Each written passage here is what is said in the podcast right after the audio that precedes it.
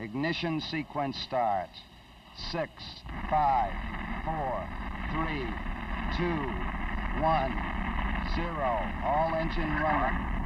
Liftoff. We have a liftoff. 32 minutes past the hour. Liftoff on Apollo 11. Добрый день, читатели iPhones.ru. Сегодня наш второй подкаст, и мы поговорим о нынешнем главе Apple Тиме Куки.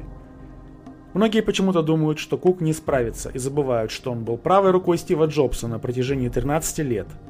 Более того, Тим уже выступал в роли SEO в 1994 году, когда Джобс проходил реабилитацию в клинике. Но обо всем по порядку. Сегодня мы ознакомимся с первой публикацией в российской прессе о Тиме Куки. На сайте мы делали обзор iOS клиента журнала SEO, последний номер которого посвящен именно ему – Журнал можно купить в App Store за 5 долларов или же в бумажной версии в 3 раза дороже. На фоне блистательного харизматика Джобса его практически не было заметно. Тим Кук человек не публичный. Его преподаватель Дебби Шоу вспоминает. Среди наших успешных выпускников очень много тех, кто любит демонстрировать свои заслуги и стремится к признанию. Кук не из их числа. Тим Кук выходец из простой рабочей семьи, где не приняты фанфаронство и неконтролируемое излияние чувств. Отец Тима работал в доке, мать была домохозяйкой. Тимати был третьим сыном в семье. Один из лучших учеников, но вовсе не ботаник, между прочим играл в школьной рок-группе. На бас-гитаре. Его блестящие способности проявились сразу же после университета. Работать с ним было одно удовольствие. Свидетельствует коллега Кука по IBM – он был умнее всех, агрессивнее, в хорошем смысле этого слова. Работал больше и интенсивнее. Тим Кук быстро занял пост директора одного из ключевых департаментов IBM, отвечающего за бизнес в Северной и Южной Америке.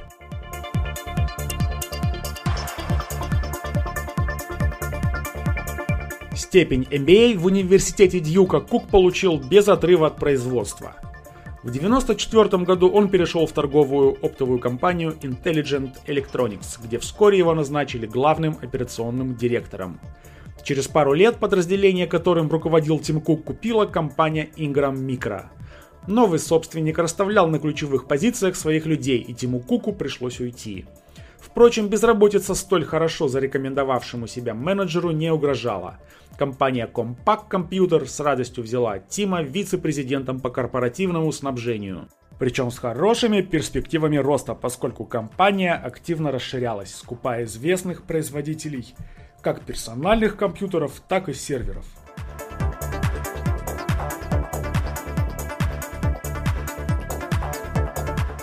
Однако через полгода Кук, пренебрегая перспективами, вступил на борт тонущего корабля. Ведь в 98 году компания Apple уверенно шла на дно. Спасти Apple взялся вернувшийся Стив Джобс. Он-то и подбил Кука составить ему компанию. Сейчас, вспоминая то свое решение, Кук признается, это был нерациональный поступок – начиная с того, что я уходил от одного из крупнейших в мире производителей компьютеров и кончая тем, что штаб-квартира Compaq располагалась в Техасе, то есть гораздо ближе к моей любимой футбольной команде Auburn Tigers. Я хочу сказать, что трезво взвешивая все за и против, я просто обязан был остаться в Compaq. Однако рано или поздно наступает момент, когда надо отбросить рациональные соображения и положиться на интуицию. Так и оказался в Apple. И это стало самым важным решением в моей жизни.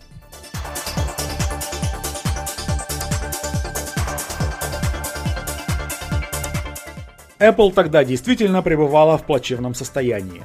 К 1997 году в связи с грубыми стратегическими ошибками, которые совершило руководство компании в отсутствие Стива Джобса, убытки приблизились к 2 миллиардам. Возникла реальная опасность банкротства – Джобс, вернувшись в компанию в качестве временно исполняющего обязанности SEO, пытался переломить ситуацию. Запущенные им в производство разноцветные компьютеры iMac покупатели встретили с энтузиазмом. Однако этого было недостаточно. Компания продолжала нести убытки из-за крайне неэффективного управления бизнес-процессами. И Джобс, прекрасно осведомленный о незаурядных менеджерских способностях Тима Кука, пригласил его на пост старшего вице-президента Apple по операционной деятельности.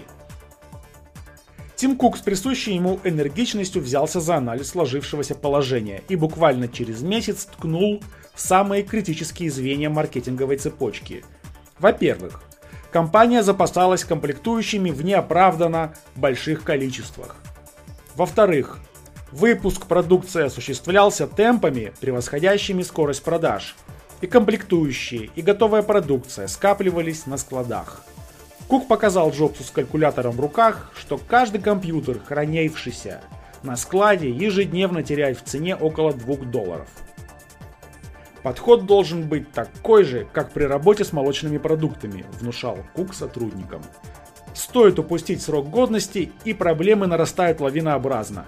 В результате принятых мер запас продукции снизился с двухмесячного до пятидневного. При этом ужесточился контроль каналов сбыта – как с целью исключения приблизительного планирования объема продаж, так и для оптимизации схем поставок. Кук проявил себя как выдающийся логистик. Результат? Уже в 1999 году компания показала прибыль. Следующую стратегическую инициативу Кука Джоб встретил штыки –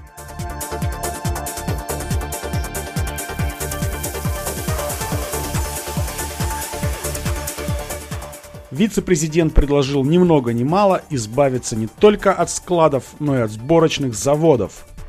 То есть передать значительную долю производственного процесса третьим лицам. Однако Кук опять с калькулятором в руках убедил Джобса в своей правоте. В 2005 году Кук занял пост исполнительного директора. Он отвечал за глобальные продажи, возглавлял подразделения, занимавшиеся производством персональных компьютеров и ноутбуков – в его ведении было решение повседневных организационных и координационных вопросов. Впрочем, перед этим он уже побывал в роли SEO. Произошло это в 2004 году, когда Джобс проходил курс лечения в онкологической клинике. История повторилась в 2009 году, и Джобс остался доволен тем, что и как Кук делал в его отсутствие. Наконец, в августе 2011 года в связи с известными трагическими обстоятельствами Тим Кук занял пост SEO Apple уже не временно, а постоянно. Трудно переоценить значение Стива Джобса не только для Apple, но и для всей мировой электронной отрасли. На известие об его кончине биржа отреагировала предсказуемо – обвалом акций компании на 7%. Все гадали, что же будет с Apple без Джобса, сможет ли Кук управиться с гигантской корпорацией – с этими вопросами обратились к бывшему компаньону и главному единомышленнику Джобса, Стиву Вознику. Он сказал, компания по-прежнему будет процветать. Джобса окружали самые талантливые люди, и эти люди все еще в Apple. Я не думаю, что основа, ядро компании изменится в связи с уходом Джобса. В упомянутом Стивом Возником ядре Тим Кук занимает особое место.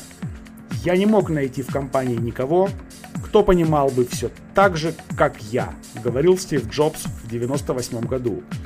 Я потратил 9 месяцев и все-таки нашел такого человека. Это Тим Кук. Самое очевидное достоинство Тима Кука – его фантастическая работоспособность и нацеленность на результат. Даже свой быт он устроил таким образом, чтобы ничего не помешало работе. Холостяк. У него два хобби – езда на велосипеде и занятия на тренажерах в спортзале – а кухи говорят, если он не работает, то либо крутит педали, либо качает мышцы на атлетических снарядах. Никто не ведает, сколько Кук спит, потому что зачастую он устраивает видеоконференции, продолжавшиеся до часу ночи, а на следующий день рассылает электронные письма с половины пятого утра. Он раньше всех приходит в офис и покидает свое рабочее место последним. Еще о нем говорят «человек без нервов». Кук в любой, даже самой экстремальной ситуации внешне абсолютно спокоен. Единственное, увеличивается скорость поедания шоколадных батончиков, которые неизменно сопровождают его во время работы.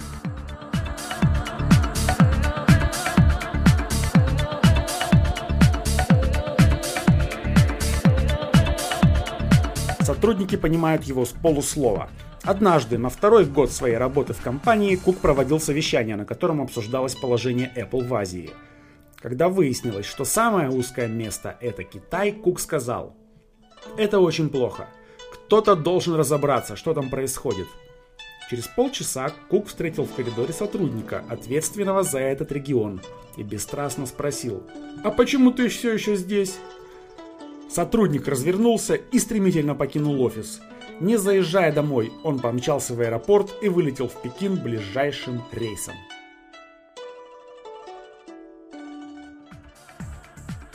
В 2006 году весь модельный ряд Apple был переведен на процессоры Intel.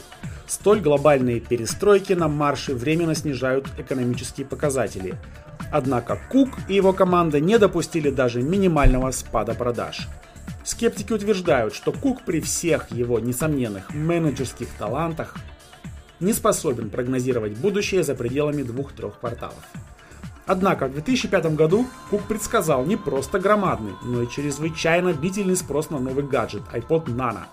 Этот плеер отличался повышенным объемом флеш-памяти, и Кук выплатил главным поставщикам Samsung и Unix 1 миллиард 250 миллионов долларов, закупив все их чипы до 2010 года включительно.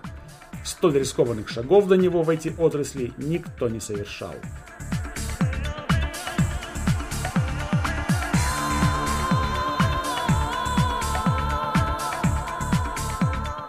Кстати, именно Тим Кук, хотя он далеко не главный архитектор цифровых схем, в свое время инициировал широкое применение флеш-памяти во всех гаджетах Apple.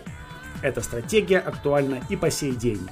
На презентации в 2007 году первого iPhone Стив Джобс охарактеризовал свою стратегию словами великого хоккеиста Уэйна Грецки. «Я качусь туда, где будет шайба, а не туда, где она была. Сможет ли Тим Кук не изменить этой стратегии? Время покажет. Конечно, Тим Кук только осваивается в новой роли и полагается в этом на своих сотрудников. В частности, он сделал массовую рассылку писем о том, что готов выслушать любые конструктивные предложения. Все правильно. Ушедшего из жизни гения заменит только коллективный разум созданной им команды во главе с ближайшим соратником Стивена Джобса Тимоти Куком. Более полную информацию о Тиме Куке вы сможете найти в последнем журнале SEO за январь-февраль 2012 года. С вами был iPhones.ru. Услышимся!